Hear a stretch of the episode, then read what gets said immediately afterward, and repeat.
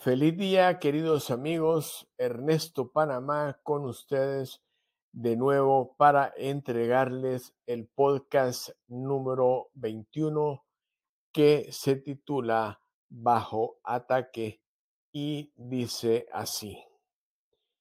Porque ellos lo dicen, es la verdad. Debemos obedecer o sufriremos sus sanciones. Si como gobierno no te sometes, te cortarán la ayuda económica, financiarán a la oposición política y armada, implementarán campañas de propaganda en tu contra a nivel mundial y en última instancia, lacayos dirigentes de otros países se sumarán al desprestigio.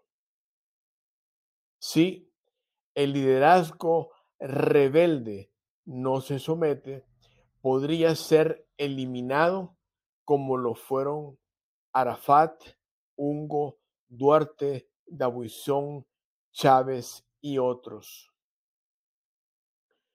En anteriores escritos he afirmado esto. Nuestra libertad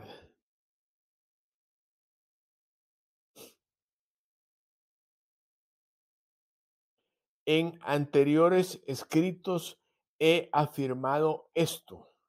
Nuestra libertad, soberanía e independencia no están consolidadas.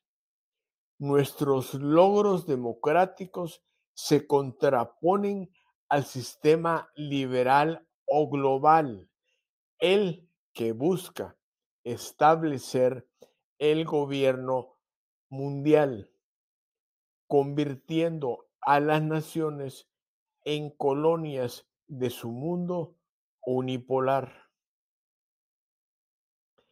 Quienes controlan el manejo del papel moneda se creen seres superiores. Emplean el dinero fiat para establecer el sistema que controlará a la humanidad. Pagan medios de difusión para controlar nuestras mentes. Provocan guerras para diezmar la generación contraria a la desculturización. Endeudan gobiernos e instrumentan el papel moneda como arma de chantaje al congelar fondos de gobiernos o prohibir a otras naciones comerciar con el gobierno rebelde. Este sistema unipolar pierde terreno en el siglo XXI. La nación salvadoreña democráticamente elige en el 2019 a su presidente y en el 2021 la primera asamblea legislativa con mayoría absoluta de la historia y constitucionalmente elige la primera Corte Suprema del país independiente. La Corte Suprema aprueba la reelección presidencial. La injerencia norteamericana condena esta decisión soberana de lo que hacen eco países neocolonialistas del llamado G7. Nuestro gobierno y los tres poderes del Estado apoyan las medidas necesarias para restablecer nuestra independencia económica y se legaliza el Bitcoin como moneda de curso legal. Acción que desata nuevas protestas. y condenas de instituciones financieras pertenecientes a estados sometidos a sus deudores. Los logros democráticos salvadoreños incomodan al gobierno norteamericano y sus acreedores, de quienes recibe sanciones y recortes de ayuda. E inventan la lista Engels, pues los ignorantes salvadoreños decidieron terminar con el corrupto sistema que desde el exterior regía sus destinos.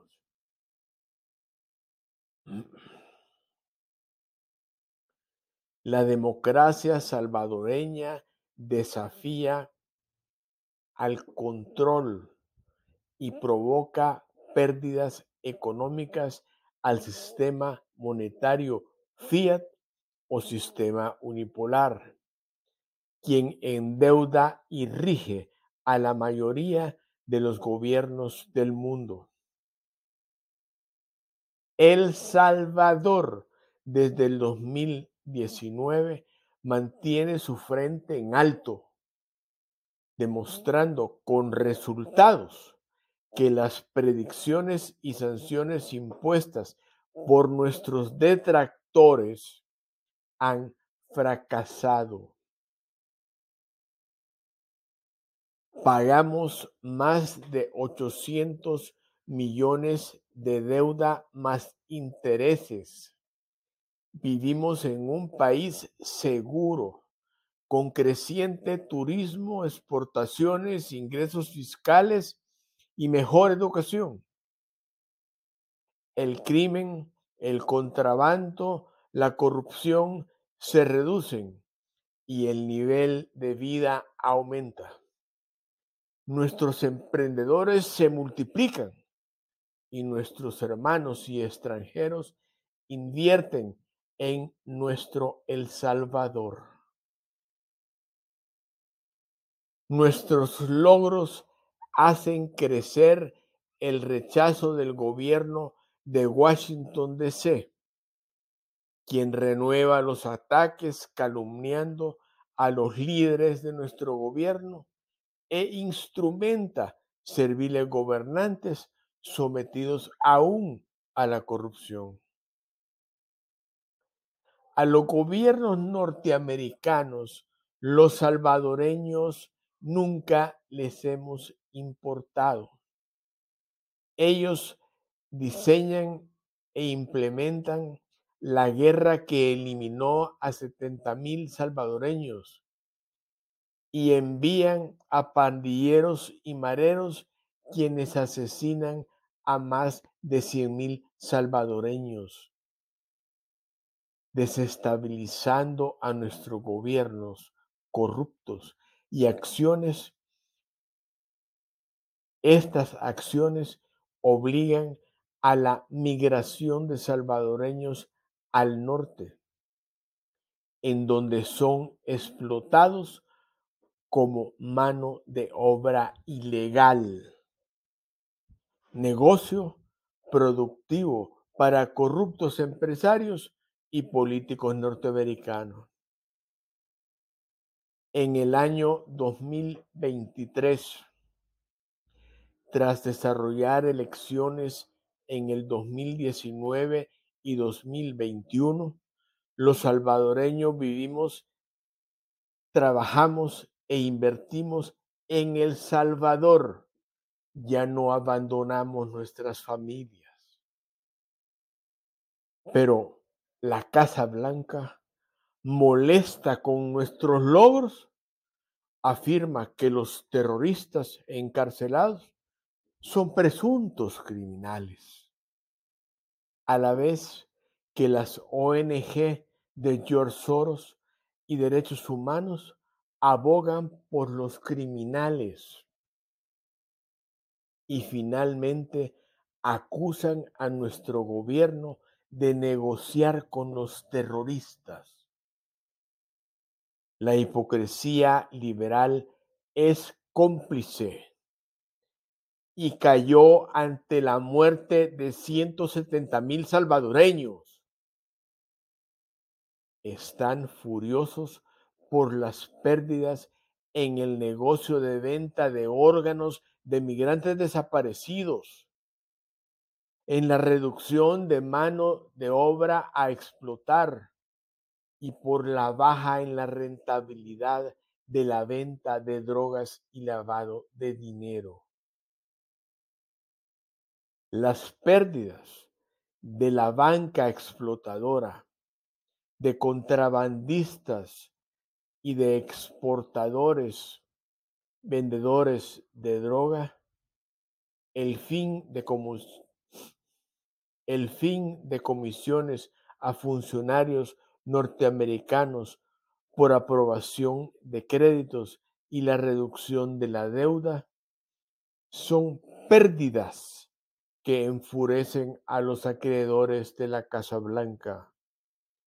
Su corrupto sistema liberal y su títere Biden presiona para volver al pasado.